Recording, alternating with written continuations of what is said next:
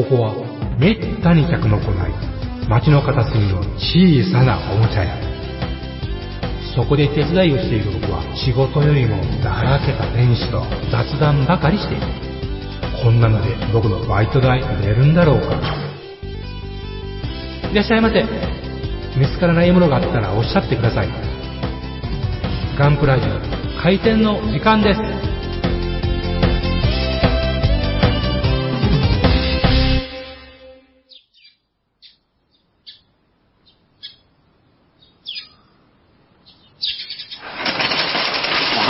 ざいまおはようございます。す。どうもどうも、ガンプラジオでございます。はい秋も頑張って、はい、あの、やっぱ展示会シーズンということで、バカのタラはね、はい本州の西の端っこに住んでるわけですけど、はい。やっぱこう、歩き回ることも、えあ出歩くことも多くて、えはい、はい。なんかね、皆さんも展示会行かれたらそうだと思うけどね、あの、やる気も出るんですよ。まあ実際見るとね。そうそう。でもね、食らっちゃうことも多くて、食らうっていうのは衝撃を受けるってはいいうのがはいはいはいははいい。うん。まあでも、もう、なんかこう、だいぶおっさんになってきたから、うん。こう、なんかこう、火で、火、火、火で焼けた火、火を、あの、火鉢の、はい鉄のうん柱、棒をね、喉から突っ込まれるような、はい。僕若い頃はね、そんな感じもあったんですよ。衝撃を受ける羨ましいとか、まあうん、勝て、勝ちたいとかね。と。やられたっていうやつが。そうそうそうそうそう、ないですね、最近は。なんか、あの、ひよっこどもがみたいな感じで見ていや、う。そうでもないですよ。憧れて、いい、いい形で憧れる感じですね。うんうん。あまあ、だからまあ、おいい感じで模型趣味と付き合えてる感じがしますね。それはやっぱ人なりに自分のあれが上がってきてるからいうことはね、絶対ありますよね。うん、そうですね。よもえさんバイク乗ってます？いい季節じゃないですか。ねえ、週、き土日週末が必ずしも天気がいいとは限りませんからね。ああ、そうだね。えバイクは天気の問題はそうなんですよね。でかいよね。えー今乗らんかったらバチ当たるぐらいのいい天気なんですけどね。うーん、ですね。気持ちいい。ちょっともう肌寒い。まあちょっとちょうどいい秋っていう感じから、ん山口県はちょっと肌寒くなってきてますけどね。朝何度ぐらいです？えー、14、5度それは変わりませんからね、この辺と。うん、そうかそうか。うん。まあ寒いってことじゃないけどね、うんやっぱ、ね、ちょうどいいぐらい。もうきっぱり冬、冬着は出した感じですね。ああ。うん。まだ半袖、そっちで働くときは。いや、さすがに長袖着てますよ。やっぱそうか。えー朝晩寒いですよね、やっぱね。うん。まあ、こっちも同じですわ、山口県もね。うん。日中はね、割といい感じで、それなりに暑いんですけど。うん、そうですね。そうなんですよね。そうそう。うん。あ、でもね、今ね、あれなんですよ。我が家にはアマゾンで買ったえハンモックがあるんですけどえ。ね。はあ。あの、それを庭先に吊るすポイントが作ってあって、それにゴローンとこえう、うん。これ、ここが気持ちいいかどうかが、え。え僕の季節感の基。準なんですよね。ええ。うん。ハンモックってね、ええ3000円しないんだよね。う。うんん。だからこう、取り付けはまあ、僕の場合は柱に取り付けたパターンですけど、ハンモックおすすめですよ、ハンモック。一回乗ろうとしたら必ず落ちるやつでしょ？いやー、それはね、まあ、だけどお尻を最初どの辺に落ち着けるかっていうコツが分かれば、まあ、ひっくり返ることないですね。うん。いや、もうハンモックがいい季節なんですよ。だから、ああいいねバイクがいい季節であるとは、つまりね。うん風が気持ちいいっていうことですかね。そういうことです。そういうことなんですよ。さてさて、そんな、こんな今の時期ですけど、ええ。あの、バカンの虎はさっきも申し上げたように、ええ。あちこちの展示会を渡り歩いておりまして、話していね。荒らしてはないですね。で頼もうあのみたいな。ああ、そうですね。まあ、でももう、お前来たんかって感じになりますからね、どこ行ってもね。はいもう顔見知りだからね。うん。あのーとは言ってもね、はいあのー今回まずい2本紹介するんですが、1本目がですね、えーっと、これが、銀翼会っていうハッシュタグ、X のハッシュタグガンプラジオに、えーと、僕がですね、はい。あの、いっぱいいっぱい、ハッシュタグで、えー見た時の写真、えー全体の100分の1ぐらいの数の、えー写真を上げてありますけど、はい。うん、それに気づかれたことがいらっしゃる方もいると思いますが、えー北九州銀翼会っていう会が、えー行った空モデル大展示展覧会か。で、北九州銀翼会第40回記念展示と KPMS20 周年記念展示っていう2つのはい。展示会を一つにまとめて行ったっていう、あの、展示会がありました。それに行ってきました。これ3日間ありまして、長い歴史がある会ですね。もうそれは40回ですからね。だから、ね今回は新作とかの縛りもなく、はい。だから、今出せるう機体がドーンと出てきて、で、それを、おーなんだろう、KPMS っていう、ええ九州の模型、飛行機模型クラブですね。熊本トムキャッツ、うん。長崎プラモクレイジー、うん。チームリバーサイド、うん。飛行機雲、大分連合、うん。そして広島乱流会。あ。というところが KPMS なんですね。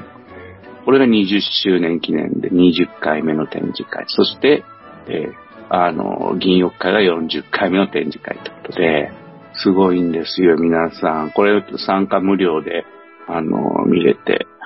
あの、まあ、なんだろうな。僕から、僕はあの、なんか、プラモデル好きな人っていうか、得意な人ってな感じで、はいここに、あの、出させてもらってるっていうわけなんですよね、多分。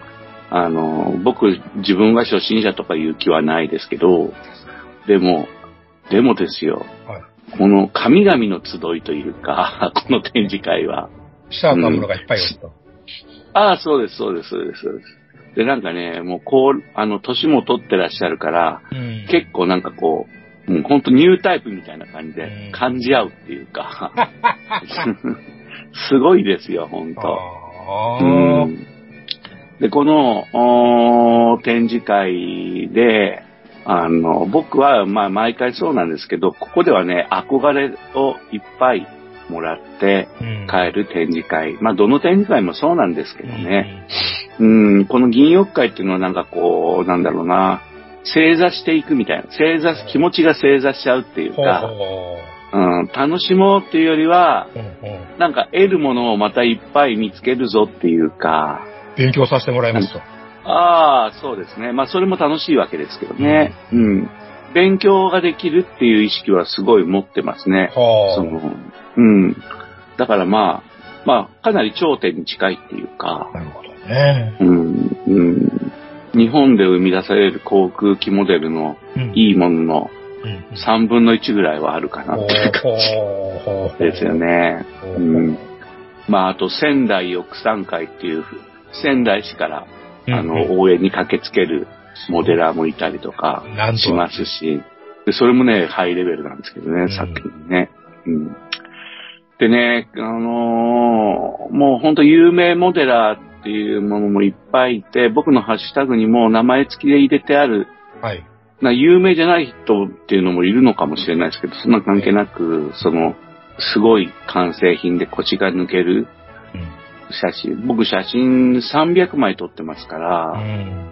うん、で、どれもこれもなんかこう、勉強になるって感じなんですけど、例えば名前挙げると、はい。えっ、と、あの、サボイヤーを作って、木、木目を描いて、はいはいはいはいはいはい。はい。これはまあ作例として、えスケビに乗った表紙を飾った、え。えあれでかいんかと思ったら72分の1でしたね。え。びっくりしますね。ね上手ってか、まあ当たり前ですけど、すげえですよね。質感がねね、とんでもないですね。そうそうそう。ほんととんでもないですよ。で、ええ綺麗に保存してあるしね。うん。やっぱプロ、プロだなと。それからあの、黒いファントムですね。32の、はい。あの、100年ファントムってう抽象んされてた村上さんの作品とかね。これはなぜ100年ファントムと言うんですか？えっとですね、30年かかってるんですよ、多分、制作にですねえ？で、毎回毎回この村上さんっていうのは超腕利きな方なんですけどね、はい。ちょっとずつちょっとずつ進めていってて、はこの過程をあ。はいい。ろんな展示会ではい見てきてるんです。見せてもらってるんですよ。はあ。だから、僕がこの山口県に戻ってきて、展示会に参加して、えーそしたらもう、まだバラバラ色塗装も完全にはされてない100年ファントムにうん。見たことがあります。ちょっとずつ、ちょっとずつ、スモール。ステップで、はい、はいできていって、で、本物の資料がないとうん。作らないって方だっはあ。た。はい。だから本当、あの、ビニーリ、サイニーリ、ええ。あの、要するにまあだから、プラモデルを作ってるっていうよりは、うん。ファントムを研究してるっていう感じかな。再現をするんですね。そう。うん、もうすごい方ですよね。まあ見てわわかる。あこれはまあ、九州の展示会に行くと、時々見れるので、あ。はい。で梱包もじ厳重ですしね。うん。うん。面白いもんですよ。いろんな、いろんなアプローチがあるもんですね。そうですね。これなんか本当プラモデルが、うんあの本人はそんなつもりないかもしれないけど、研究成果の発表っていうかな。うん。っていう感じがするね。それだけの技量と材料とかね、工作の知識もすごいし、びっくりしますよ。キットはタミヤと、なんだっけ、レベルを足してるのかなは書いてると思うけど。うん。まあ、びっくりですよ。で、他にもね、まあ、この銀翼会っていうのはもう古くから、はい。もう模型師、モデルアート誌でうん、様々な作品、別冊も含めてね、はい。あの、作例を作ってこられた方。モデルアートっていうのはもともと北九州発の模型師と言ってもいいと思うんですよ。そうなんですか。はい。だからモデルアートの社長さんは、はい。北九州でプラモデル屋をやってるはホビー、えーボックスか、の、あの、店長さんと兄弟で、ははい。で、それで、だから、モデルアートの初期は、うん。結構、その、九州つながりの、あのライターさんがうんたくさんいたっていう。明治政府みたいな話ですね。ああ、そうですね、そうですね。本当そうだね。で、まあ、その中から、例えばまあ、うん今回特に話が聞けた人だけ言うと、畑野さんとか、はい井村さんとかいう人がいて、名前挙げてハッシュタグ出してます。畑野さんはあの、あれですよ。あの、モスキートの木目表現してるはいはいはい。人ですね。まあ、木目表現だけじゃないな。え金属表現と木目表現が。同時にうんあるっていう。そうですね。うんで、この方はもう大型模型を山ほど作ってらっしゃるはあから、ほんとびっくりですね。うん。うん。でね、これもスピートで大きさ何分の1でしたかこれは32でしょうね。あ、48か32ごめん。ちょっと今パッとわからん。大型ですよ、これは。うん。まあ、それにしたってって話ですけどね。うんタミヤの48だったかな。うん。ちょっともうこれは麻痺してるわけですよ。畑野さん32も48もいっぱい作ってるから。うんう。ん。ちょっとまあ写真をしっかり見てもらうとわかるかもしれない。そうですね。えーうんで、まあ、そんな神々の中にも、まあ他にも神がいっぱいいるわけですよ。あ、4パチでしたね。すいません。はい。あ、4八でしたか。うん。はいその神々の中にね、やっぱりその、親しくさせていただいてるし、うん。あの、よくこう、教えてもらってるんですが、はい。毛利さんっていうね、はいはい会長さんがいて、はいはい。僕は毛利会長の分は一番多く、えーっと、ポストしてると思うんですよね。うん。ハッシュタグアンプラジオとハッシュタグ銀翼会。うんこの毛利会長っていうのはもう本当に腕、超腕利き。多分、多分全国的に知られてる人の一人だと思うけど、有名だと思うん。う。うん。この人の作品、僕、まあ写真を見てもいただくとわかるけど、はい。72分の1が多めなんですよ。はい。うん。で、だから僕が出してる写真は全部72 72分の1ですよ。例外なく。はい。はい。で、えっ、と、し翼の翼面のクローズアップを合わせてつけてるものがいくつかあると思うんですけどね。はい。はい。そこには無数のリベットが打ってあるんですよね。恐ろしい。これが今、月産2、3期で 今回の展示がうん150機程度はあるって話でした。えげつな。で、これが全部売ってあるんですよ、リベッティング。恐ろしい。ね、やっぱこれ憧れちゃうしね。でこれね、畑野さんっていう方もすごい打つ方なんですよ。はい。うん。で、この人は誰でもやれそうになるまで、こうジグとかも工夫して僕らに教えてくださるんですけど、多分毛利会長に僕以前聞いた時に、はい。お話の内容で言うと、いい図面を見つけることが第一ってなるほ言どねって、。で、それをはい。ルーラーとか使わずに、あの、自動的にギューッと、あの、金属の、はい。あの、あれを回してね、あ、あの、、ボビンみたいに回す感じで。そうそう、あれは使わずに、はい。あの、本当に素晴らしい図面に出会えたら、はい。その図面でリベットの数を拾って、はそれと同じだけの数を打つんだよって教えてくれました。言葉で言うのはあれですけども。うん。そう。で、あれなんですよ、本当あれ。へえ、そんなことできる人おるんですね。で、それで月産2、3期なんですよ。恐ろしい人がおるもんですな、はい世の中には。あーモデルアートでね、うん。えっとね、服用機の作り方っていう本が出てるんですよ、別冊で。はい。うん、それのメインライターは毛利会長なんですよ。ああ。うん、だから服用機も死ぬほどうまいんですわな。はうん。っていうね、あのーまあ、毛利会長さんの作品、あの、パッと見、写真もね、え I iPhone X で撮ってるから、いまいちなのは認めますがあ。、はあのーよーく見てもらう、もらうと、はいあのーまあ、腰が抜けるっていうかな。72分の1には見えないっていうかうな。そんな感じなんですようね。ーん。ほんとね。でもやっぱ歴史のあるサークルだから他にもね、ええご夫婦でプラモデルを作っておて、っていうのが2組もいて、村上夫妻とはい。末永夫妻っていうのがいて、はい。はい。で、これもあのー可愛いのに振るんじゃなくて、うんガチの模型を作るんですよね。これもね、あの、可愛いフリルのついたうん飛行機とかじゃなくても、どんな人ゴリゴリの、ゴリゴリの飛行機だから、えもう、実際史実通りっていうかえ、うん。リアルにあった機体を再現ですよねう。ん。いやー、ご夫婦モデラー、これ、多分書いたけど、X にも、うん、こんな、こ多分日本最強級のご夫婦モデラーだと思いますね。このビクターがそうなんですか？あ、ビクターが、片方が旦那さん、片方が奥さんですね。恐ろしい夫婦もおったもんですな。でしょうね、うまいんですよ。ピースメーカーも？ああ、そうですね。だから奥さん、あのね、え僕ね、この夫妻が結婚する、本当にした時に、たまたま銀翼会に出たのかな。で、奥様をえ。はい。紹介してもらったんですよ。どっちも、末永さんも村上さんもね。はい。うん。で、村上さんの方はその頃はね、プラモデル作ってなかったはずなんだよね。ほうほう。うん。で、その後初めてこんなうまい2回っていう感じですね。あうん。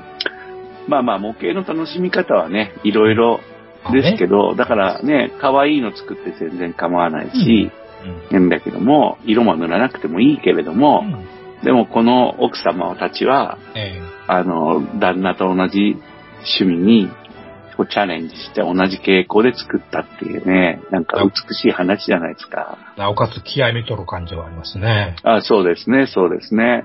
うん、でね、まあ、これ長くなっちゃうから、まあこの辺で最後にするけど、最後の話題だけど、リスナーさんに会ったんですよ。お銀翼会でも。本当にいた。うん。でもね、これね、はい天ぷらから聞いてくださったうん人だって、うんえっと、これもね、前言った女性モデラーのキララさんっていう方、はい、はい。僕より年上で、これまたあはい。の、ガチの飛行機モデラーで、ええ。っていうの、天ぷらで会いましたよって話。えで、ええ。この方がね、聞きましたよって言って、はい。うん。で、いや、僕天ぷらもっとすごい作品があったのに、紹介してなくて申し訳なくて、とか言ったら、キララさんが、いや、バカの虎さんの心にピッと触れたものだけ、あの、言えれば、それで十分でしょ、つって。うん元気づけられましたね。え それであともう一人は、その天ぷらでやっぱりこ今回はっきり知れたフリーデンモデルさんっていう、モデルズさんっていう人、男の子なんだけどね。はいはい。うん。この人にも聞きましたよ、つって。うんキララさんと一緒に行って、はい。うんこの人はもうね、あの、アーマーでもうライターしてる。若手注目株の一人です。ね。うん。あの、この人の人からも、こう、親しく話しかけられて嬉しかったです。いや、こんな感じで銀翼会。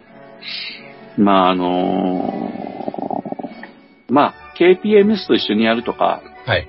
そういうのはまた、またないかもしれないですけど、銀翼会同じ会場、えー北九州の会場でやってるんで、また近づいたらご連絡しますけども北九州の、はい、街中でやってますんでね。本当行くとね、リベッティングしたくなるんですよ。うん、でも、しないんですよ、僕はね。うん、まあ、そういう、なんつうの。モデラーには、え毒にも薬にもなる、えうん。すごい会ですね。っていう。もう、尊敬してます。毛利会長、畑野さん、井村さんって感じですかね。うん、で、2本目がですね、はい。周南模型愛好会って、周南っていうのは、周南市というのが山口市、山口県にあるってやつで、そこにあの、第15回夢おじ周南模型愛好会のうんお展示会に行ったわけなんですね。これがですね、僕ら、岩流会が18回の展示会を終えたばかりで、こちらは15回ですよね。はい。つまりですね、ほぼ同時期に生まれて、うん。えー今、あの、ずっとコツコツやってきた、まあ、兄弟みたいなサークルなんですけどはい。ね。はい。うん。そこの展示会に行ってまいりました。はい。あの、でもね、昔よりやっぱり会員数がちょっと減り気味で、うんえー会員が20名弱、はい。うん、で、オールジャンルで、えー展示会をやってらっしゃいましたね。うん。あのーもうだから、うんまあ友達っていうかな。特にまあ、フル株で僕が会えたのは島崎さんと重岡さんっていう二人なんですが、島崎さんっていうのはもう3の飛行機をみっちりリベッティングもして、国籍マークとかも全部塗装で仕上げてね、方ですよね。アメリカ軍の国籍マークはえ塗装するっていうのは大変ですよねって、あ、いや、アメリカはね、結構楽なのって言われて、な何の比あ較楽なんです。うん。え比較はね、あれよ、イギリス軍のはい。ラウンデル、はい。あの、30丸とか20丸があるじゃないですか。同志へなったやつですね。そうそうそう。あれはずれやすいから実は難しいって。で、はははあ。はあ、確かに言われる。まあ、この島崎さんは実はあの、職業が僕と、僕の前の職業と同じ職業で、あ、そうなんですか。うん、だからあの、なんかね、まあ忙しいっちゃ忙しい仕事なのに、コンスタントに作り続けられてて。なんかね、その意味でも尊敬しちゃいますね。うん。うん。で、あと、えっとね、し、重岡さんっていうのがはい。いらっしゃって、あの、ゴッドフェニックスとか、はあはあ。ウルトラホークとかと、はいそれから、あーカーモデルを写真で上げてると思うんですけどえ、ええうん、この方もね、マルチジャンルのモデラーなんですね。この方はマルチジャンルのモデラーなんですよね。うん、これはもうね、うまい。え綺麗ですねですね。艶がすごいですね。そうそう。あの、まあ、何でもうまいっていう人ですうね。ん。うん。だから、コツコツとね、こうやって、あの、やってらっしゃって、うんうん。まあ、これ、あの、なんだろうな。本当に地に足がついたっていうかな。はい。うん。うん。あの、周南模型愛好会さんが根城にしていた、あの、坂田玩具っていう、山口県の誇る最大クラスの模型はい。店があったんですよ。はいはい。あったんですか？うん、潰れちゃって、あら。うん、2年前ぐらいかな。うん、要するに後継者不足で、ああ、個人商店の宿定めですね、そこは。うん。これね、玩具店だから、総合玩具のお店だから、はい。あの、ひな人形とか鯉のぼりとか。そういう5月人形とかも売ってて、その中の一角に、はい。一角とは言ってもかなり広いうん。模型のうんコーナーがあって、うんはい。そこが山口県一の品揃え、山口県一のマニアックな品揃え、へーどちらも達成しているえお店だったんですよね。でもね、僕は内部事情はよくわかんないけど、ー、はい。だんだんね、あの、が、あの、バンダイが、はい。あの、出荷を引き締め始めた時期かな、はい、はい、はい。頃から、ガンダムのプラモデルが入ってこなくなってたね。うんうんスケールばっかりのお店になっていてうん、僕は好都合っていうか、それはそれでね。何ら痛みを感じなかったんですけど、えやっぱりでもどうなんでしょうね、店舗的には苦しかったのかな。えうん、そういうのもちょっと感じたけど、まあ、はい。その山口県の宝というべきお店がはい。なくなってから、無集団模型愛好会のね、あの、まあ、坂田玩具で展示会をしてたのが、もっといろんなところで展示会するようになってね、お金かかるし大変だろうなと思うんだけど、まあでも、なんか、出入りの模型店もなくなり、それでもちゃんと続けてるっていうのは、うん僕はなかなかすげえなと思ってますね。うん、まあ、あれですね、あの、どこに行ってもすげえ作品には出会えるしね、はい。あの、刺激ももらえるし、うんあとまあ僕地元の展示会行ってるから、はい顔見知りの人も多いから、うん。ご挨拶もできるしね、うん。うん、楽しくう行ってまいりました。うん、これ、また、あのーまだ今月は、あー来週、というか今週は僕、はい。あのー教え子ちゃんの結婚式に出るああ、ですね。よかった。はい。あの、展示会には行かないんですが、はいはいまた次の週からは、あの、中津のえ展示会やら、あと大阪の展示会やらはい、にはい、はい。行ってみようかなと思ってますんで、また、あの、来週はまた中津の告知をして、させていただこうかな。あ、いや、今しなきゃダメなんだ。そうですね。あ、あ、あそうだ、ごめんごめん。考えると。うんそうですね。あの、中津、あ大分県の中津っていうところで、はい。あの、中津模型展示会、あ中津の、えっと、クラブマーク2っていうところが、えー、10月の21日、22日に、あの、展示会をします。ですねはい。なんか図書館なんですよね。ちょっと今、ちょおっとうっかりしてたからちょっとデータがないですけど、中津で展示会、無形展示会で引くと、なんかいろいろ出てくると思います。告知をしっかりしてますからね。うん。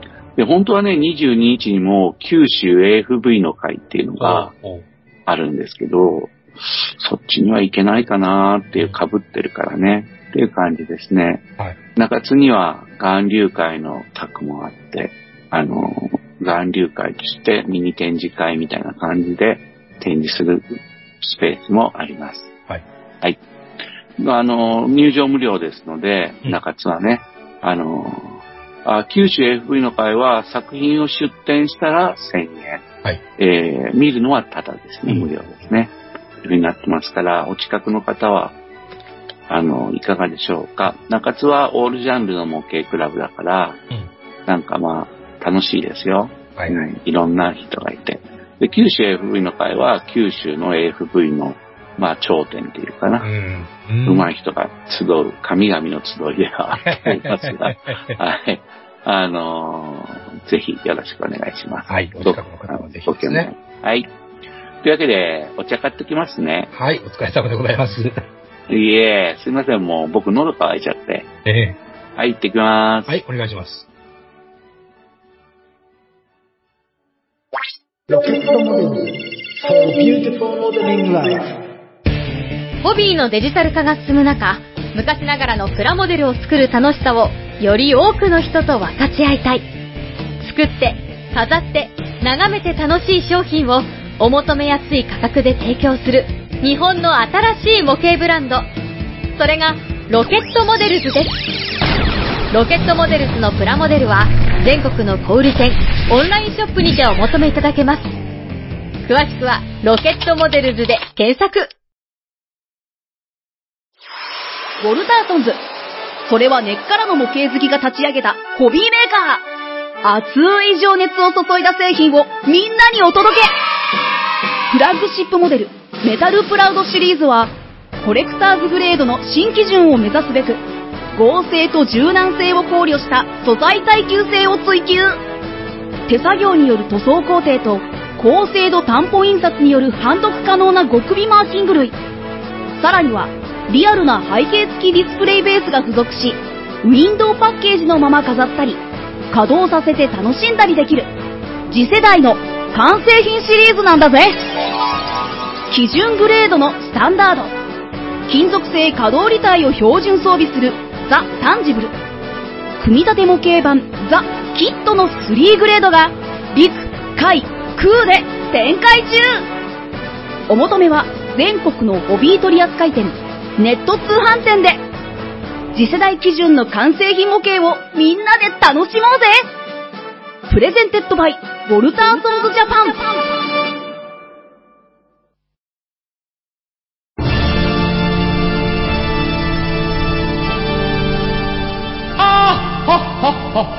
よまよいカレー好き。悩みを申すがよい。あ松尾も。総帥様何を求めればよいのか私はわからないのです。私はもっと刺激が欲しいんです。では助けよう。それは毎週金曜日深夜更新。サバラジュを聞くがよい。ははー。ははー。ビックビックじゃぞ。よまよいさん、もっちさん、エニグマくん、プラモ作ってますか？ゆいまるです。ただいま帰りました。ありがとうございます。はい、今日もお茶ですよ。どうぞどうぞ。はい。いやー。あー、喉乾いた。やっぱね、空気乾燥してて、喉乾くんだけど、ええあれだよね。塗装にもいいよね。洗濯物にもいいしね。ああ、はい、そうですね。いやー、ほんと今、ほんと被り怖がる人も多いけど、被らないよね。この時期だよね。雨降らなきゃね。確かうん。いやー、で、あのー、まあ、先を急ぎますか。おメールに。はい、おと、便りをね。ハッシュタグが、はい、来ておりまして、はい、皆さんありがとうございます。はいいまずはいつも通りおメールからはい、紹介させていただきたいと思います。お願いします。えーっと、まずは、めめもさんはいですね。はいえーっと、めめもさんは、えーっと、普通おたで、えーっと、30代のはい方ですね。30から39歳の方ヤングですね。ですね。多分ね、はいあの、天ぷらでお会いしました。ほうほう。では読みますね。初めてお便り出させていただきます。ありがとうございバカンの虎さん、先日の天ぷらお疲れ様でした。ありがとうございます。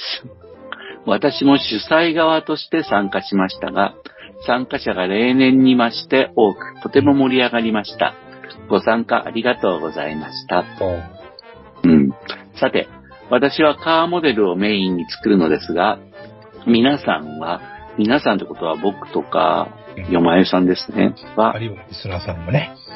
あそうだね。カーモデルに対してどのような考えがあるでしょうか巷では、カーモデルはなんだか敷居が高そうで手が出しづらいジャンルという認識があるそうです。はい。確かにうん、研ぎ出しと言われるボディをピカピカに磨く技法は、カーモデルやバイクモデル独特のもので、慣れるまでは難しいと思います。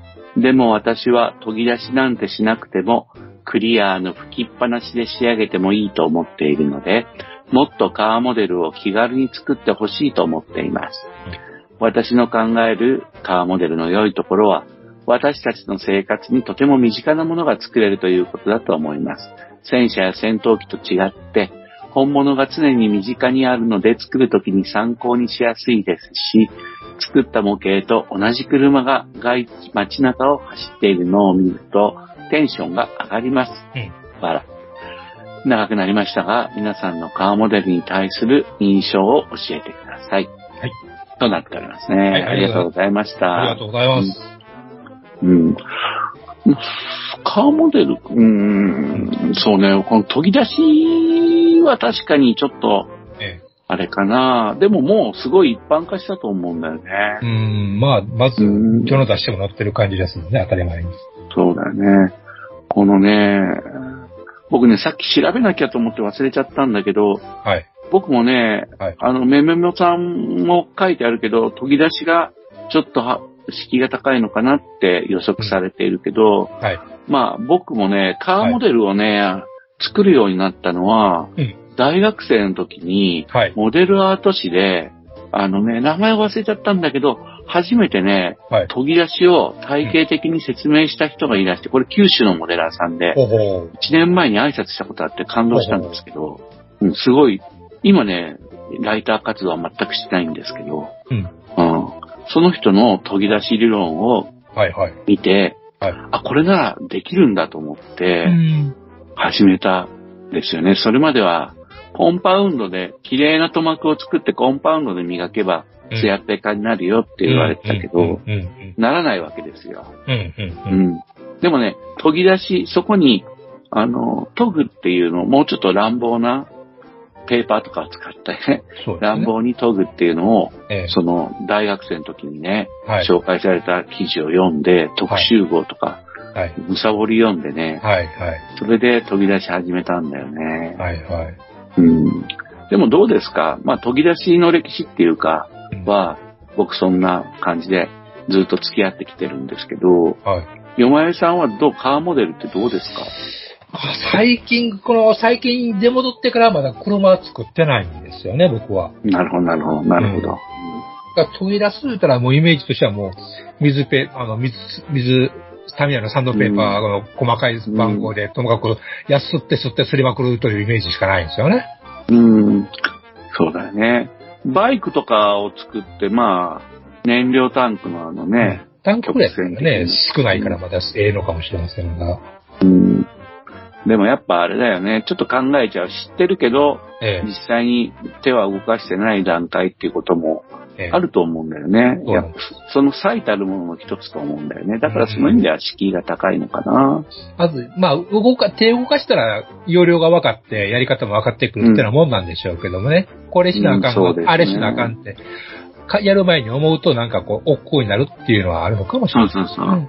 これはこの前学さんが言ってた先鋭化してなんとかっていうね、うんもう、あの、そういうのの弊害の見えるところかもしれないよね。うん。あとね、パッと思いつくのがね、窓ガラスの、窓の縁の黒いのがどうしようって思っちゃうのもある。ああ、なるほどね。モールっていう部分かな。モモール、きあの、金銀、金のモールにしてもそうだし、黒でも金、銀でもね、そうだよね。と窓ガラスの縁のゴムっつうんですか？樹脂っつうんですか？黒いとこありますね。あれを塗り分けるの面倒いよなとか思ったりもしますよね。うん、めんどいです。実際めんどいですね。えうん。そうなんだよね。だから、まず、研ぎ出しについては、ええあの、もうね、本当に良いクリアと、えうん、うん、うん。うん、それから良いシンナー、うん、うん。まあ、高精度なシンナうん、うん。ー等が出てきて、で、ペーパーもね、うん普通、多分ね、普通に4000番とか、はい。タミヤキ2000番までなんですけど、はい。4000番とか、は6000番、8000番うんっていうペーパーがはい。手に入るようになってきてるし、そうですね。あの、なんかね、やっぱ進化してるから、うん。あの、僕もね、僕がその、大学時代にブレイクスルーを感じたのは、はい。多分ね、あの、スーパークリア、モデラーズのスーパークリア当時、すごい質の高いはい。クリアが出たことがあって、うんその時にそれを使ってらしたんですよね。うんあの、モデルアートの作例でね。うん、うん。あ、これか手に入るからやってみようっつって始めた。いなんかね、で、できたんですよ。それなりにね。完璧じゃなかったけど。で、その時からやっぱ僕はね、はいどっか道具マニアっていうか、うん、うん。新しい道具は試してみたいっていう癖がついてるんじゃないかと思うんですけど、ああ、エニグマコンさんパウンドも、エニグマさんも、新しい、新しいマテリアル出たら、話のネタや言いながらさ散々買い込んでましたからね。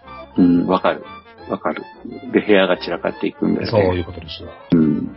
でもね、本当その、当時から考えても、やっぱ、あのー紙やすり、うん。水ペーパーっていうのかな、うん。それから、うーんと、コンパウンド、それもいろんなものがあるようね。ん。うん。でね、仕上げ剤、えー、あ、た、あの、長谷川のセラミックコンパウンド大好き。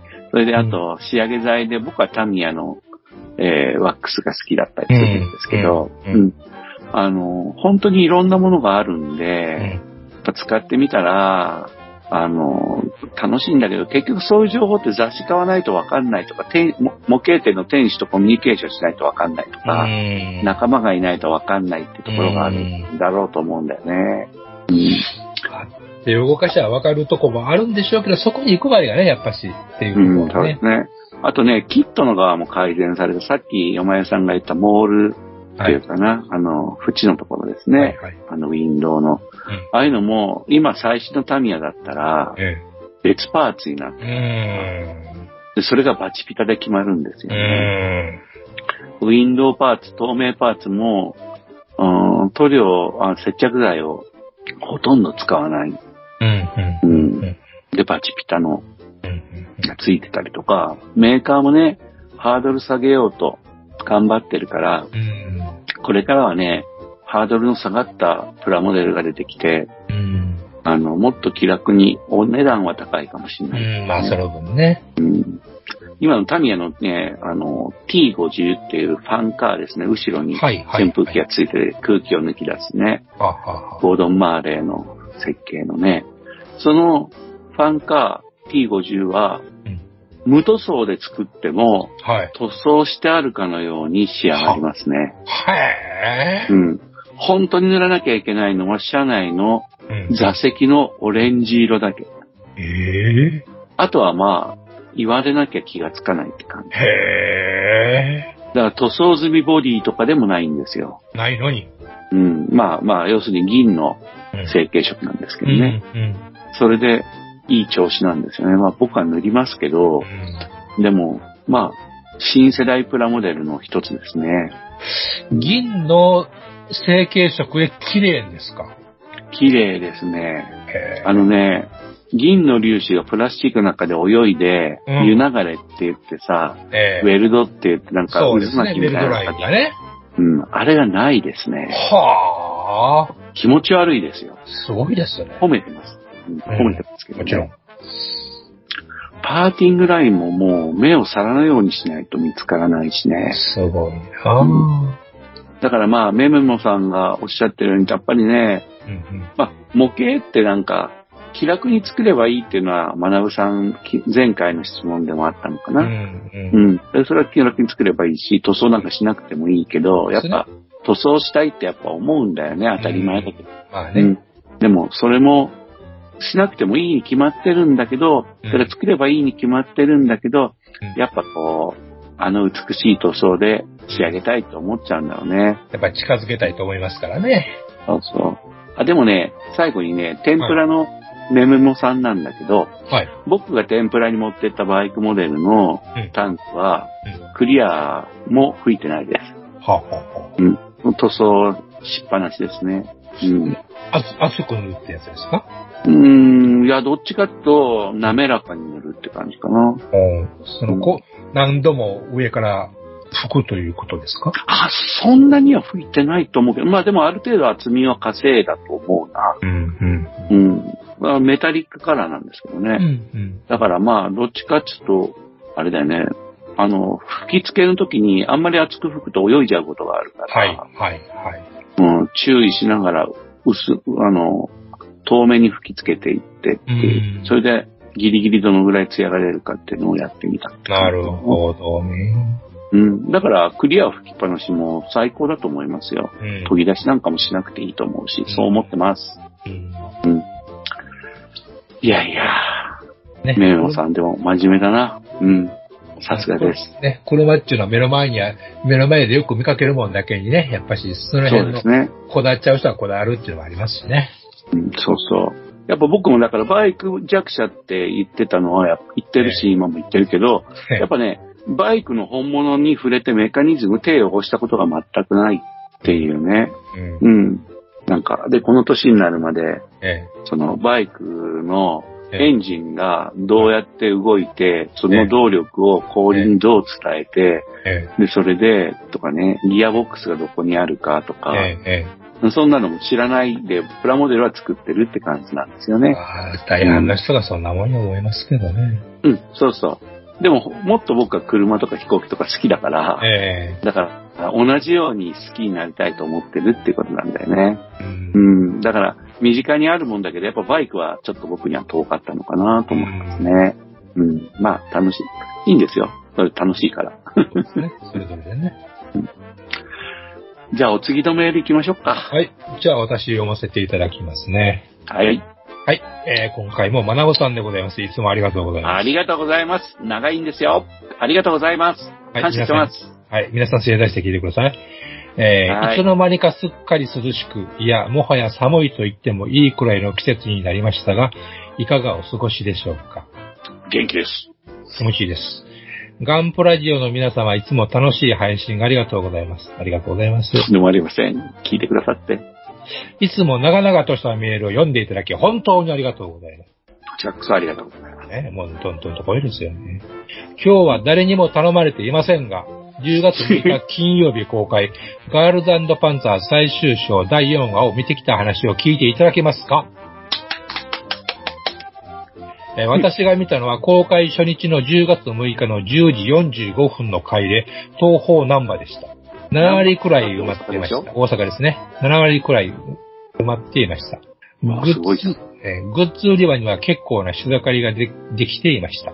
うんレジに並んでいる時にぼーっと見ていましたが、ほとんどの人がガルパンのグッズ、パンフレットを買っているように見えました。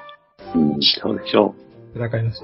しかし、平日の10時台に、こんなホールに人、えこんなにホールに人、おじさんが集まるという、なかなかな光景ですが、ここにいる人たちがみんなガルパンをずっと待っていたのかと思うと、なんとも言えない熱い気持ちと同時に、これが私が見たかった光景で、ガルパンの熱を感じられた瞬間でした。そうですよね。これ、ずっとね、あの、ええメールでね、あの、あのガルパンファンたちはどこに消えてしまったんだっていう、ねあの、ぼやきを 知ってた彼ですからね。はい、10年もの間コンテンツを活かし続けてきたスタッフの皆様も素晴らしいですし、そしてそれをグッズ購入や鑑賞による講習という面で支えてきたガルパンおじさんたちの頑張りも素晴らしかったと思います。お布施です。ね、いよいよ始まりました。スタジオロゴの後、前回のおさらいがありましたが、その時からすでに目が潤んでいました。病気だね。それは大きなスクリーンで見られる喜び。おじさんばかりとはいえ、これだけ支持されていたという、支持されているという嬉しさ。そしてちゃんと続編を完成させてくれたスタッフ。そういったことに対、そういったことに対しての感動でした。もっともです。内容も素晴らしいものでしたし、私自身いろんな思いを炸裂させながら見よ、見よ、見よ、見終えました。た。難しいね。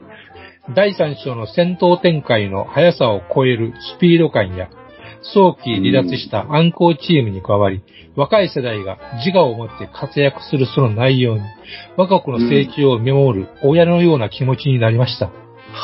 私は前から3列目で見ていましたが、鑑賞中、ふと横を見ると、おじさんが嬉しそうだけど、でも大きく顔をほっころばすことなくといった、非常に良い表情で見ていたのが印象的でした。おっさまやおっさまや。ただ、その姿勢が野球の球審のポーズのよう、ポーズで、そんなに前のめりになると後ろの人が見にくいぞとも思いつまあ、ぼ僕ね、これね、演劇とかやってて、つ。はいはいははいいはい。客の心を掴んでるときは、うんやっぱりね、前のめりになる人がうん多いっていう印象を持ってるんだよね。はいはいはい。うん、これはね、かなり、うんあの、前のめりなんですよ。うんうん、はいきっとね。はい。ありがとうございます。はい。映画が終わり退場していくガロージたちは、そうそう表情には出せずと、何か非常に満足したような顔をしていたのが印象的でした。いいね。ここまでの作品を作ってくださったスタッフの皆様には感謝しかありません。そして私にとっては待望のガルパンの熱を感じられた素晴らしい日になりました。おめでとう。エヴァンゲリオンのラスね。おめでとう。おめでとうって言いたくなるな。以上が当日のガルパン初日の感想になります。ちなみに私は一人で見ましたが、奥さんが6歳の子供を連れて19時25分の回をそれぞれ仕事終わり、保育園終わりで今まさに鑑賞中です。ええ話や。ねこのお手紙書いてる時にね。うん私には家族みんなでガルパンを楽しめているのがまた大きな喜びになっています。そらそやわ。うん。全くプラモが出てこず申し訳ありません。ただいい、ですよ。このガルパン上映を機に、プラモデル界隈でもう一度その熱が復活したらこんなに嬉しいことはないと思い、拙い感想をメールさせていただきました。毎回毎回長文で本当に申し訳ありません。ガンプライオの皆様も見に行かれるでしょうか鑑賞された際は、ぜひ番組内でお話を聞かせていただいたらと思っております。それでは失礼いたします。ありがとうございました。ということです。いやー、前回に続いていいね。えー、いいですね。いい家族だね。ね、これぐらい長ないと読んだ気にならんですね。えやっぱ熱量もいいね。ええうん。ーまあ私も見てきたわけですが、初日に、えー二日目やったかな、ですか。えー土曜日見ましたね。えーうんよかったとしか言いようがないんですけど、おー。まおあポイントとしては、そのね、学さんがおっしゃるように、やっぱりその、今まで、あのー戦車道部を率いてきた暗号チームが、とっととしょうん、とっとと冒頭で脱落してしまって、その後みんながどうしていくのかという。ー。おー。大ピンチですな。ダイビング。それを、あの、単に、若い世代が。うん、暗号チームが引っ張っ、あの、頼りにならない連中を引っ張っていたんじゃなくって、みんながもうすでにそれぞれ一年前にもう座っていたという成長の証が見れるという素晴らしい内容ですね。うんすごいじゃん。ちゃんとそれが表現できてるわけだ。すごいとです。そういうね。こと。一人、戦車っていうものを使いながらね。全員の、全員それぞれのチームが成長していってるっていうことにうん描いてくれるという素晴らしいエピソードですね。うーん。このね、我が子の成長を見守るって、ええ、ええ。あのーね、書かれてるけど、まねまあまさにそういうことでもあるし、はい。やっぱり、なんかね、熱を持ってるジャンルっていうの、例えばアイドルとかでもいいけど、はいはいやっぱり成長を見守る、だから成長を感じられた時に興奮がやってくるっていうかな。うん。うーん、その、それまさにまあ本当僕にとってはやっぱ AFV モデルのアイドルだから、うん。あの、だから本当それ多分成長が見えたら泣いちゃうな。ね、こうんの子はこういう表情を見せるのか、この子はこういうことをできるようになったのかっていうのがね、見えてくるわけですからね。うん。うん。そうですね。うん。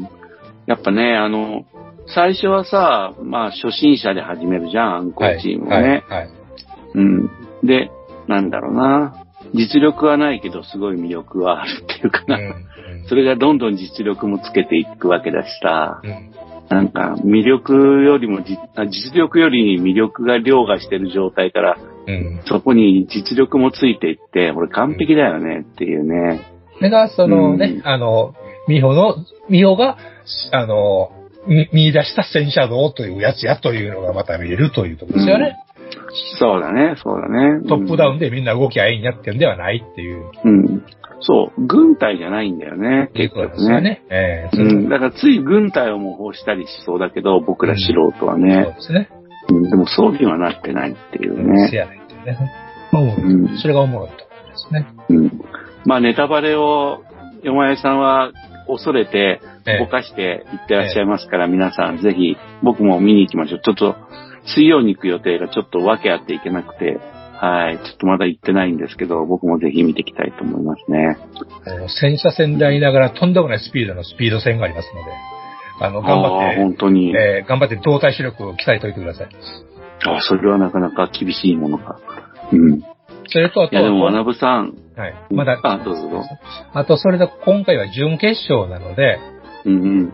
あ、そうか、そうだよね。えーえーっと、コロモリミネとセントグロリアナの、が、どっちに勝って、どっちが最終的に、あの、大笑いと戦うことになるのかいうのが決定しますんで。ううんうんうんうん。これもまた一つの見どころというか、みんなが気になっているところであろうと思いますね。そうだよね。そうだよね。選手権の行方だよね。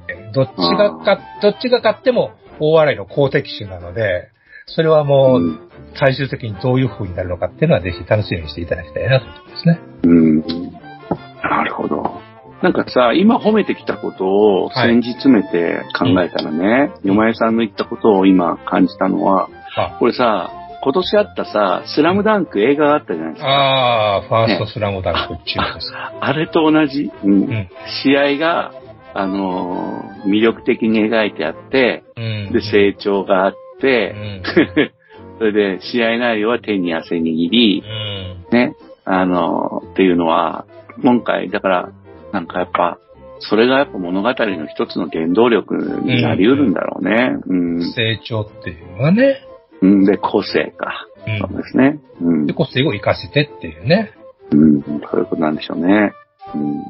いやー、学さんに答えるためにも、あれだな、僕も模型作ろうかな。えー、うん。僕も一回も作ったキットはあるのは確認した、やっぱり。うん。いっぱいあったけど、はい。うん、部品取りようと思ってたから、ちゃんとヘッザーとか完成させてみようかな。うん、ね、ちょっと、あの、関数フィギュアを乗したくなっちゃいますからね、ガロパンの場合はね。ああ、そうですね。そうですね。そこが難しいところでもありますね。うーん。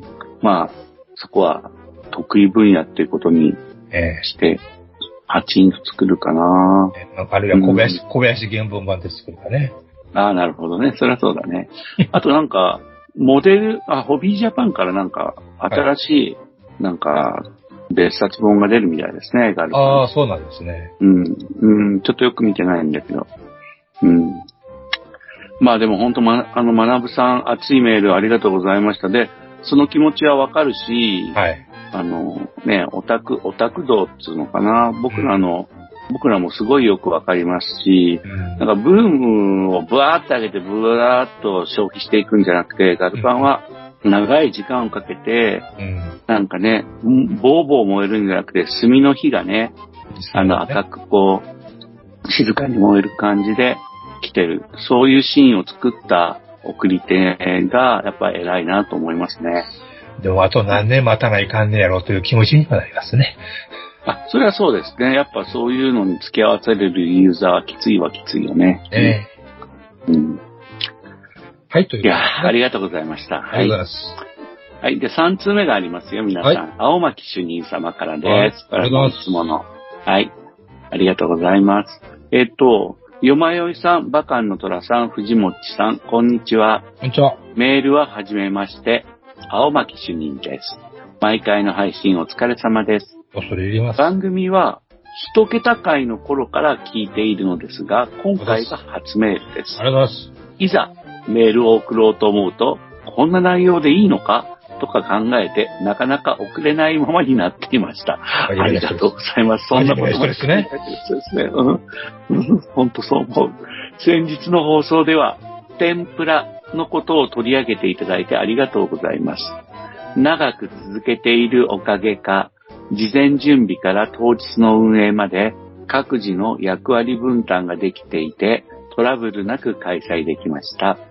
また、ゲストの皆さんのおかげで作品の幅も広がるので、参加いただいて感謝しております。それでは皆様、今後も番組の配信を楽しみにしています。ということですごね。丁寧なメールありがとうございます。そうそう、本当ね。お礼のメールですよね、これ。え好きなように書いていただいていいんですよ。じゃあ、恐縮です。ねあの、うん、あの、本当好きなように書いていただいていいですよ。俺はこれが好きなんじゃって言うんで、全然構いません。うん、そうそうそう。そう、ほとばしるガルパン愛十分ですから、例えば、ええカーモデル愛とかね。ねうん。まあでもね、あの、ちょっと書いてあるけど、やっぱその、展示会を見に行くようになったら、皆さんちょっと気にかけてほしいのが、おいや、やっぱね、事前準備、当日の運営、片付け、うん役割分担って、うん結構、なんだろう、センシティブな問題をはらむんですようね。んうん。で、特に天ぷらも複数のはい。模型サークルがホストになってますからね。やっぱり一つじゃないから、はいやっぱそこには、あの、ご苦労とかもあるはずなんですよね。そうですね。うん。うん、前回、あーこの前天ぷらの回で、あの、紹介したけど、一星さんっていう人がね、やっぱ、骨折りをすごいしてるなっていうのを気づくところもありましたし、それから柳川さんっていう人がフィールドキッチンやったりとか、うんなんかそれぞれがやっぱこうね、努力して天ぷらができてる。うんなんかちょっとマニアックかもしれないけど、そういう誰が動いてんのかなとかね、はいはい。慣れてくるとそういうところもちょっと見たいですね。うん、片付けたりや手伝うのかなとかね。勉強になりますね。本当なりますよ。うん、自分らのことにすぐに模型の作り方以上にフィードバックできますからね。まあ、青巻理事さん、これからもよろしくお願いします。はい。ありがとうございました。ありがとうございました。いやー、メール3通も来た嬉しいな。ねありがとうございます。で、ハッシュタグなんですけれども、はいこれも、あのーまあ、ちょっと皆さんもお気づきと思いますが、ええあの、いっぱいありますので、ですね。あのーちょっと、ちょっとずつちょっと短くほどほど紹介する形もあるかもしれません。本当申し訳ないです。まず、あの、今回紹介する順番では、行き先の父さんです。はい。ありがとうございます。1、2、3、4、5通もらってまして、はい。まあ、あの、あの、僕ね、注目してるのは紙筆 7M っていうのを使って塗装ができたっていううん話をされてるんですよね。はいはい。ゴッドハンドははい、最初にあの、ニッパーを作った時から、うんうん。あの、仲良くさせてもらってて、はい。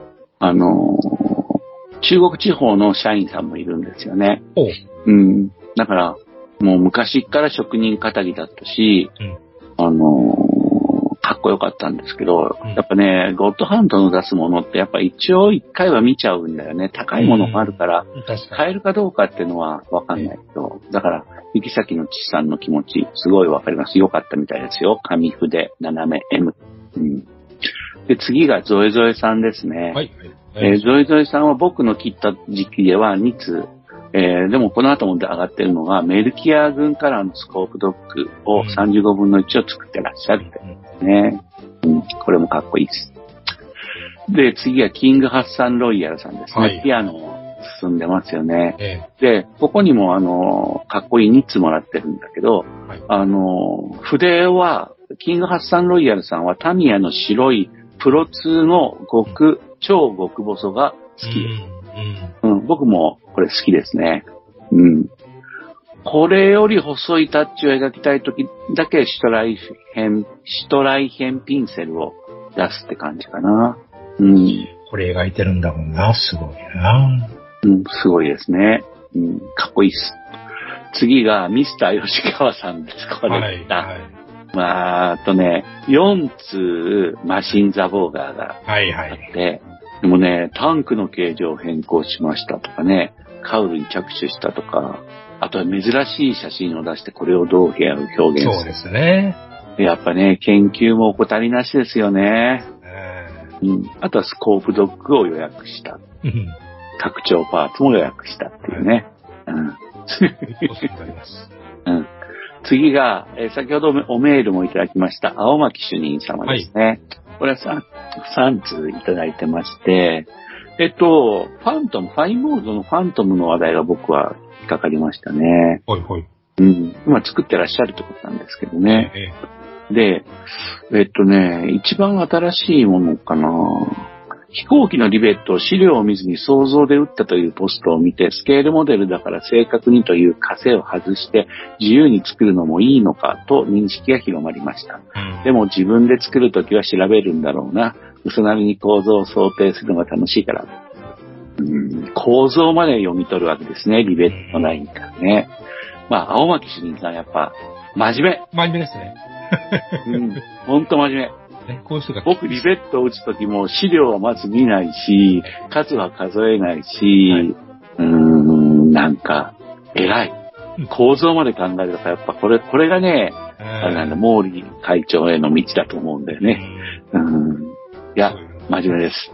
ねちゃんとしたの作りはるんですね。こういう方がね、やっぱり。うんすごい、すごいのそ作りはるんですね。う。うん。そう、青巻主任さんはこうやって作れなくなるんじゃなくて、実際作ってるわけだからね。そういうことですね。手がもう動けなくなる、わわ私のような人間と違ってね。っていうかして。じゃあ次、クロボンさんですね。はい AMC 壁模型クラブですはか。えっ、と、これはいつも通り、えっ、と、ついに、あの、あえっ、と、ボークスさんにはい。置いてきたっていうのと、あと、岡ホビ。ね、これも僕行けてないけど、岡山の模型のオールジャンル展示会ですね。すごい良かった。お腹いっぱい。えー模型変態の方々がカップする様を見れて大変満足と。行きたかった。で、次がですね、この方が443でいいのかなはあは塗装水転写デカールで大満足。ガンプララジオ。これ間違ってますね。ガンプラジオですね。ガンプララジオそこ大事ですから、そこ大事ですからね。そうそう。ガンプラという商標を使ってませんから、我々は。はい。ガンプラジオですからね。そこのとこはよろしくお願いしますよ。はいはい商標問題があるんで、はい。潰されますからね。で、ガンプラジオの水転写デカールについて触れた回聞いたおかげ、おかげで、えー楽しみ方の選択肢が増えました。長く続いてほしい。長く続いてほしいのはこれガンプラジオのことなんでしょうね。ありがとうございます。そう思いたいです。水転写デカール触れてましたようね。ん覚えてるよ、僕も。うん。僕もいっぱい買ってます。次はカジさんですね。はい長谷川の T2 はいですね、の話題が、えー多いですね。3回もピトー管がもげたとか、いろんな困難に向き合いながらも完成に持ち込んで完成とします。ねおめでとうございます。うん。次がケイスケさんですね。えー耳が幸せだって。こんなおっさんの声。ありがとうございます。プラモデル普及委員会の委員長さんからですね。はい。えっ、と、まずね、これは僕のミスで行き違いがあったみたいですが、私、福岡県民です。僕、あの、大分の方って紹介したんですが、これは、どうもね、話の流れで言うと、赤下経店の場所を教えてくれたときに。僕がそれを、あのー彼が住んでるところと思ったみたいなんだよね。ねでも、まあ、彼の行きつけは赤下経店も入ってますので、はいはい。うん。あの、お近くの方ではあろうとは思いますけどね。うん。あとは、アンテナ線を、あの、歴史のある髪の毛で作ったとかね。ありました。これくらいのサクサク作るのも気持ちいいっていうね。あとはなんか最近環境、なんか環境が変わったんで、作れる時間が取れるやろうかと不安があっておられるそうそうそうねそうそうそう、それね、うん、ここにはあげてないけどね、えあの、それも読みました。ちょっと心配というか、何があったんだって思う。えまあ、しな仕事が、仕事の環境が少し変わったのかね、体制が変わったのか、あるんかもしれないですね。うん。まあでも、そこに水性塗料のデビューがあったそうですね。そうですね。おすすめです。新たな新たな環境になれば、新たなマテリアルで挑んでみるのもね。いいですよね。この、もう、もうちょっと拾い食いしちゃうけど、プラモデル普及委員会さんの YouTube チャンネル見ました。で、僕すごいいろいろ発見があって、はいはい。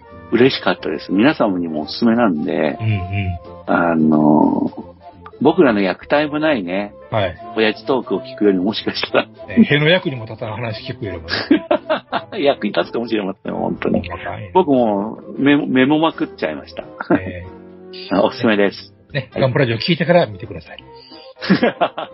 YouTube ですよはい。で、次がね、ジョージさんですね。はい。えージョージさんも、これはいくつか、いたくさん、あ、3通かな？はい。えっ、と、ボトムズを全部見たって話ですね。あルシャッコいいやんって。あ、はいはいはいはいはい。なんてで、プラマックスのティーガーが、いや、えー何これすげえ、お値段もすげえってあるこれってガルパン対応じゃないんだね。そ、でも、あの、今度出る、あの、し週刊、えー、4号戦車を作るとスケールは一緒ですもんね。うん、不思議、なんか関係があるかもしれないうね。ーん、何がしかね。よまえさん、ボトムズは見てないんだっけ？あれ、僕ね、見てないんですよ。タイミングとか、あの、放送されてなかったんでしょ？そうね、サンテレビでや、サンテレビでやってくれなかったんですよね。うん、なるほどね。うん。そっかそっか。ルーシャッコっていうのはあれだよね。クエント人のおっちゃんですね。うん。あよく知ってるじゃないですか。ボンディもファイルバンそれカーやね。えあなるほどえみね。んな大好き、ベル、みんな大好き、ベルデルガでしょ？うん、そうそうそう。いやー、ベルゼル大好き。うん。まあ、ジョージさんありがとうございます、いはい、つも。ありがとうございます。オガンバナの方でも伺っております、本当はい。あオガンバナっては別の、あれですよ。はい、次はバッドダディさんです。はい、ありがとうございます。はい。えー第3話の時と同じ映画館で第4話を見ますと、前の時は山根さんと偶然にも会えたなと、あれ2話でしたっけ ?3 話でしたっけ？ってやつね。これどういうことなんですか？えー劇場でばったりしたということですね。ああ。バッドダディさんも、だから大阪の人だった、神戸の人だってことか？あそういうことですね。ここだけの話ですけどね。あ、そうか。あ、そうだね。つ 次が P021 で2015さんで、えっと、ダンバインのオリジナルで作ってるってやつですね。すごいですよ。進捗は50%。えー、途中経過でもタグつけていいです、いいかしらって書いてありますね。バンバンつけてください。うん、なんの全然関係ないんで、僕もつけてますし、バンバンつけてください。プラモデルのことだから全然、もう本当、何の、買った自慢でもいいですよね。この人買いましたとかね。むしろ見たいです。うん。で、あの、バカの虎さん、よまえさん頑張れ、毎週楽しく聞いてますよって言われて、ありがとうございます。ありがとうございます。うん。で、えー、ダンバインのオリジナルはすげえです。はい。うん。できたら見たいです。もっと、いろいろ見せてください。うん、次は学さんです。これ、X が今までどこに潜んでたんやという思いほど違うな。X が今までどこに潜んでたんやと思うほどガルパンに溢れてますってことですね。タイムラインにガルパンが溢れてるってことですね。そういうことですね。今でなかったらね。うん。そう、いるんですよ、学さん。あの、ファンは。とん、とんで深く静かに。とんでん系みたいなもんですよ。そう、いつやってくるかわからないね。大陸からの兵隊を待って。一挙起こはい。じゃあ次はね、これがね、明石模型店文具店公式って言って、この前紹介した明石模型店の方がガンプラジオって、ハッシュタグつけてくれたんですけど、ガンプラジオじゃあ何っていうね。これは方言ですか？チャーっていうのはガンプラジオとはでしょうね。何ね。これ多分ね、多分あのー天ぷらの会の放送で、天ぷらの方々が、多分青巻主任さんが、はい。あのーみんなに話してくれたんだと思うんですけど、あの、聞いてくれる人が、あの、大分周辺に多かったので、はい。模型店でもガンプラジオが話題になったんじゃないかななんて想像しました。うん。だったらいいですね。うん、一応、明石模型店は僕もガンプラジオっていうポッドキャストやっていて、はしゃいでますっていう話をしたと思うんで、はいうん。まあ気になって、気にしてくださってるんですよね。めめもさんも僕も聞いてみますって聞いてくださってますからね、これ。うん。ありがたいですな。うん。ということで、まあ今回僕の締めたところでのハッシュタグはこんなところで、えーっと、す、また、あの、ハッシュタグ、張り切って紹介していきたいと思います。ね。はい。うん。ありがたいよね。うん。ねそうつぶやいていただけると嬉しいですね。うん。やっぱみんなのところに、中になんかこう、このつぶやきを入れるときに、ハッシュタグガンプラジオをつけてあげてもいいなって思ってもらえる瞬間に、ガンプラジオの存在があるわけですもんね、皆さんのところにね。覚えてくれているということでね。うん驚きですね。本当に驚き。ありがとうございます。ございます。まあ、ほら、店長も帰ってきてもらって早くね。えー聞いてるか？聞いててほしいな。はい。じゃあ、えーっと、よまえさん今日は何かあ、仕込みがあるんでしょじゃないもうね、もうガラパンの話はしちゃいましたし、あ、そうかそうか。ガルパンよかったな。うん。あの、まあ、一個一個だけね、ちょっと、プラモ久しぶりにちょっと仕入れたんですけど、おういいっすね。あのー、トラさんも作ってはったガンボルバなんですが、あ、ガンボルバ。いいね。うん。なんで買ったかというとですね、ええ。あのー、これちょっとサバラジオでも話をしてるんですが、あのー、おうおうおうちょっと私、先日旅行に行ってきまして、はい。伊勢島の方に行ってきたんですね。いいな行きたい。えー僕伊勢神宮とか。伊勢神。宮、中月行ってきたんですわ。行きたい。うんえー日本で、なんでにガンボルバそこ、それですよ。そこですよ。それが今回の話のメポイントですよ。うん。私は、あの、田舎に旅行に行ったら、地元の模型店に行こう、おもちゃ屋に行こうという、あの、誓いを立てておりましてね。いやーバイク乗りらしい。うん。まあ、車で行ったんですけど、それは。それで、まあまあ、地図でググって調べて、まあ、おもちゃ屋行ってみたんですわ。ああ、おもちゃ屋なんだええ初め行ったところはなんかもう、んこれなくなってないかっていうところで行き当たらんかったんで、第二候補のお店屋に行ったんです辛い。うん。まあまあ、あの、ですか。あの、い今やなかなか見られなくなった一時一世風靡をして SIC がね、ちょっと何本かあったりとかですね。おー。これは考えて、えーっと、なんだ、機械だ01の、あの、サイドファン、うんサイドマシン、えサイドファントムやったっけ？どっちやったっけ？あの、の、ゼロワンか、そうか。うんえーあの、サイドカーですね。あうんの、あ SIC のやつがまだ残ってたり。まだあったんだ。うん8000何本やから、今から考えたら安いもんやなと思ったりもしたんですが、うん、そうですね。えー僕もあのシリーズ持ってるよ、いくつか。でしょ？でしょ？うん。あんだけ、あの、マテリアル凝ってて、関節も動いてね、あれ、上がれないって、今から考えたら、まあ、安いよなと思っちゃううん、安い。感じもしますけどね。まあ、あれはああいうなんかし、ラインの、もう大末期だよね。うーん SIC って言ったら、やっぱ、一番品質が上がった時だよね、きっとね。そうですね。食玩とかも元気があった頃ですかね。うん、うん、うん。まあ、欲しいなと思いながら8000円がまあいいやっていうことでやめて、えーっと、うんプラモを、プラモをいろいろね、ちょっと物色してみたけど、まあまあ、こう、プラモの在庫について言うと、まあ私のレベルの上では、あそない、こう、わあみたいなのがなかったので、うんどうしよう、なんか買っていかんと手にくいな、いうところで、ガンボあ、ロわかるバを買っわかってきたという1600円だもんね。うえーん。これだらいいかと思って、まあ一番ね、まあ買ってなかった分だし、いいかなと思って、これを買ってきて、これをカバンに入れて、えー下空をお参りしてきたという、ありがたいガンボロバです。下空を。えうーカバーん。ン、紙袋に入れて、いやこあの、ガンボロバを抱えたまま下空を見て回るという、非常に霊験新たかなガンボロバができるという話ですね。うんお守りですね。えいや、いろんなものがついてきてるかもしれないですよ。敷人とかね。ーねだったらいいですけど、ね。まあ、結界を超えたんですもんね。えーまあ、そいや、伊勢には、は何かいるよね。うん、伊勢には何かおる。うん。マイクが良かったですね、やっぱりね。ああ、なるほど。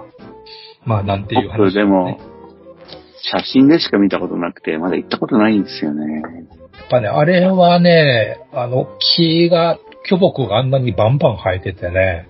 うん。で、なおかつね、あの、手入れの仕方が半端ないですね。あ、そうですか。うん、あの、かやの上、あの、雑草一つなく、うん。木がきちんと揃えられ、いうね、あれはすごいなと思いますね。なるほどね。でなおかつ、そういう自然との調和がありのというですね、まあ、うんなかなかこういう場所はないよなと思いましたね、改ね。うん。伊勢を取り囲むようにね、ええ街ができていってう、ん、うんう。ん、で、その、伊勢に入っていったあー家族を待つ、待つために周りに村々ができうてるね。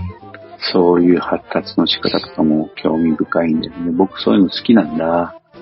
この前行ったんですけど、山、山、山の中のコースをひたすら走って、やっと伊勢に着いたああいう感じでしたからね。やっぱ独特ですよね。そんな感じなんだね、やっぱね、ええ道のりがね。えうんいや、ちょっとイメージが湧いてきた。うん、ちょっと考えよああ、ぜひぜひう。う。ん。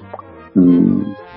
ああ、いいですね。でもガン、ガンボルバの話だっけね。ガンボルバさ、ええいいよ、やっぱ。うん。ね。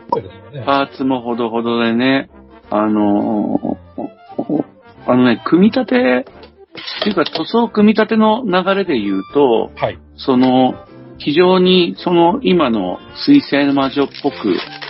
組めるから、本当に、なんだろうな、塗装して最後組み上げることができる模型でしたね。腕にね、合わせ目が出るんですよ。はい、えはい。ーっと、1の腕かな、手首のついてるブロックにはい。合わせ目が出るか、だから合わせ目は気にしないでいれば、あのね、手首のあのね、例えばあの左手だったら、はいシールドをつけるところの。ジョイントの受けのところが、はいあの別パーツで黒っぽ、グレーじゃないですか。うん、うん、うん。ね。でも、あそこをそのままグレーで塗装しても、今度は腕を塗るときに邪魔になるわけ。後はめっていうか、あの、継ぎ目が出るんですよね、腕に。うん、だからそれをどうするかを決めなきゃいけない。僕はね、消したんだけど、継ぎ目を。はいこれ消さなくてもよかったやって思ってます、正直言って。うん。ディテールと言い張っても大丈夫です。うん。なんですね。そう、そうですよ。そうです。うん。で、あとはね、今までの水星のもので、例えばね、はいハインドリーシュトルムグレーのやつを作った時には感じなかった、うんやっぱちょっとね、あの、裏にあの、ダボとかが、あの、あると、はいあの、ちょっと表面が波打つっていうところがうん。一番多かった。ハインドリーシュトルムはなかったんだけど、ほいほいほい。これは多かった。でん、それを気にするかどうかっていうのは、はい。もう別に別問題だけれども、ちょっとまあ、ペーパーかけて、僕の場合はペーパーかけて、あの、ちょっと、鳴らしきれなかったから、瞬間接着剤で、うんうんえっ、と、パテを作って、それで埋めて削ったっていう感じで、それも全てはしてない感じです。うん、まあ、それがちょっと頑張るが気になったところかな。あとはね、モビ、あの、MS デカールがないみたいな気がする。はいはいはいはい。うん、だからまあ自分で勝手に貼るけどね。うん。うん。でもそれ以外はいいんじゃねえかなね、この腰のサイドアーマーっていうんですかね、うんこの乗っけてるとこなんかすごいですよね、これ。うん、すごいすごい。そうなんですよ。もうだからでももちろんその、サイドアーマーが、それ二つのパーツが一つに成形されてるなっていう感じはいがす、るの確かにで、確かに。はい。そこをどうするか問題だと思うんですけど、どうもしませんでした、僕。うん、うん。うん、それで十分だと思います。はいこれはこういうパーツなのっていうことでもいいわけですああ。そうですね。本当そうですよ。うんうん。いやー、サイド、サイドアーマー本当ね、可動がね、だからそれって足の太ももの動きを制約するはい。形になりかねないんだけど、はい。可動軸を工夫してあって、うん。足の、あの、可動にはい制約を加えにくくなってると思うんだよね。ううん、それも素晴らしい。うん。であとはね、左右パ、左右で違うパーツってあんまりないから、ん。なるほどね。うん。で、違うな番号は書いてあっても、僕読み取れ、結局関係なかった感じもしちゃって、もちろん区別して作りましたけどね。ええ、えうん。うん、でもこれ同じじゃないかなと思え。肩、右につけようが左につけようが変わらんという。う。わかんないですね。うん。うん。だからまあ、今回もガンボールはまだデカール貼ってなくて、はいあれなんですけど、完成とは言えないんですけど、あとアンテナも削る予定なんで、はい、はい。うん、なんですけど、あの、本当プラモデル初めて作る人、まあ、山井さんはそうじゃないわけだけど、人にも普通に進めて、普通に完成できて、すごく満足できる。水星の魔女、生産数が多いだけあって、やっぱり、り新しい、ね、ほら、僕らみたいなガンダムにうるさいことを言う、はい。僕ね、僕みたいな、ユーザーね。そうそうそう、ほったらかして、あの、スパーンと1500円、1600円ぐらいでガンボールができちゃってるうから、ん。本当にね、すごいと思う。この頭の分割すごいですよね。すごいすごい。顔の横にね、白いパーツが出てくるんだよええね。ええ、やっぱこれそうなんですね。見えるようになっとるんそうそうですね。そう。そうそうそう。そうそうそう。そこね、ちょっと、全然わかんなかったパーツ段階で見てね、どうなるの？かとかうんね。だから僕そこ白い塗装してないっすよ。はいはいはい。うんもうパーツなりでもうそのままポーンって入れて終わりですうね。ん。うん。すごいですよね。だから、皆さんも、リスナーの皆さんもね、僕もガンダムのプラモデルはちょこちょこ作ってはきたと思います。そうドマニアルではないけれども。でね、やっぱ、水星の魔女は、はい。ちょっと、ワンステージ、ちょっと、いや、今までのラインとまたちょっと違う。まあでも、オルフェンズとは似てるのかもしれないけど、うん。うん、あの、本当若い人向けに出してる、うんだけどうるさいマニアに向けては出してない。うん。でも、うるさいマニアなら、うん、それなりに作れるし、とにかくでも10代の初めてプラモで、うん。うん。それこそニッパーがなくてもできそうな予感がはいしますね。はいはいしはい。シールは貼れないかもしれないけど、うんピンセットがないとね。なるほど。でも工夫次第だしね。だから本当水星の魔女ダブついてるんだけども、うん市場にね。はい。でもそれって、プラモデルのためにはいいことで、うんバンダイが読み間違えたっていうよりも、うんバンダイがプラモか、プラモ世界に、プラモシーンにね、うんあの、良い素材をうん意図を持って投入したってことだと思うんですよね。いつだ、うんいつ行っても買いたいものが買えるっていう状況です。そうそうそうそう。まあ、そのことを、すべての模型、バンダイのプラモデルをそうするべきだっていう人も当然いるとは思いますけど、まあまもう、僕らプレミアムバンダイ受け入れちゃったからさ、あ。うん、もう、しょうがないと思うんだようね。バンダイが、でも、小売店でダブついていつでも買えるっていう商品も出したことは、覚えておいてもいいんじゃないかなって思いますね。ねええあんだけ言われてる境界線機は常にあるわけですからね。ああ、そうですね。いや、でも 30mm だっけ？はいはい ?30mm って言うんだっけ、はいはいはい。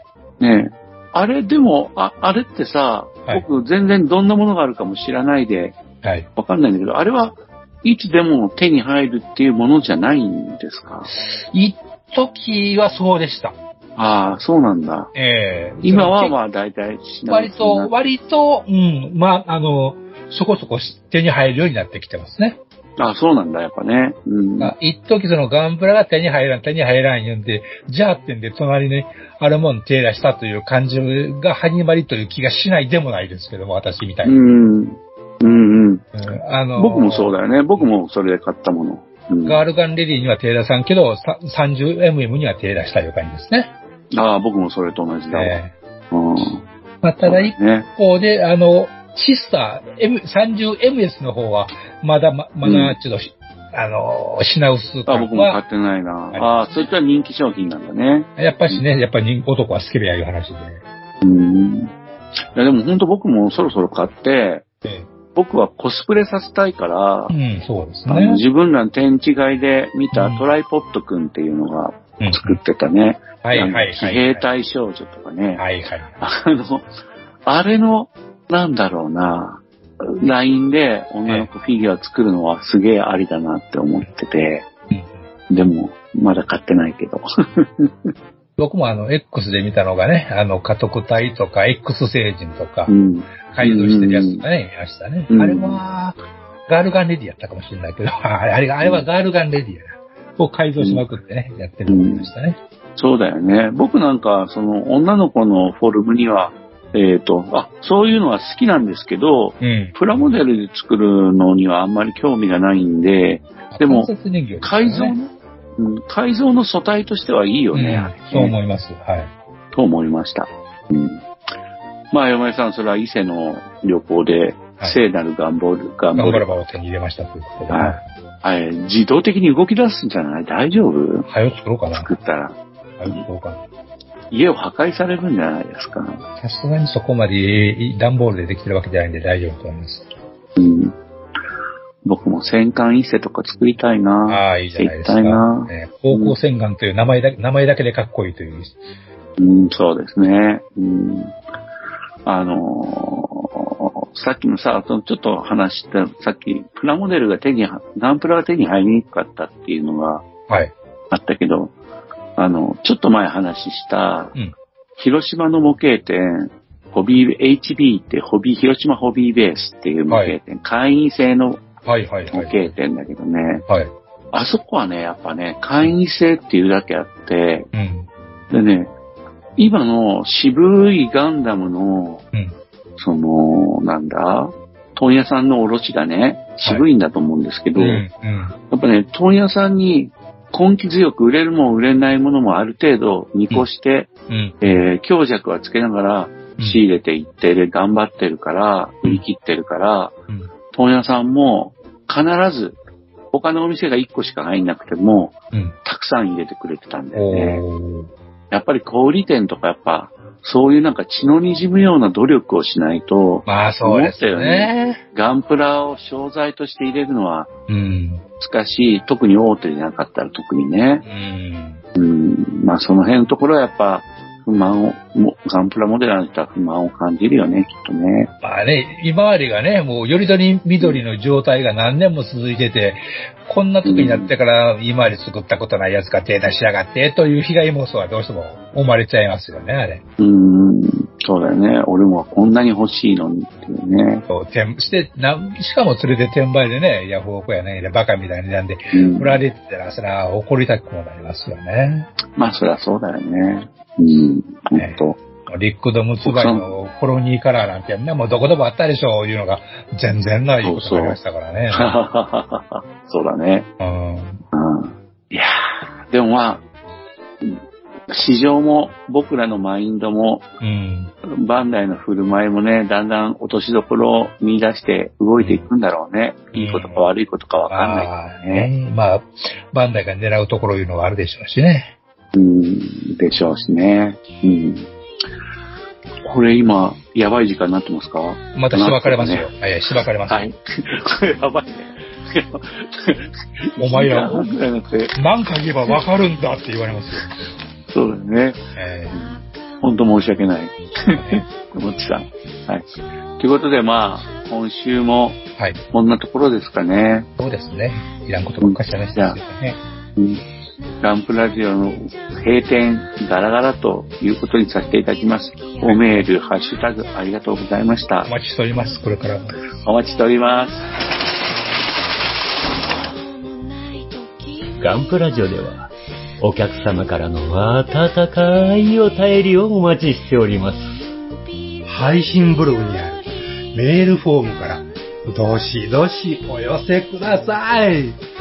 ガンプラジオ、ツイッターアカウントのリプライ、リツイートもよろしくお願いします。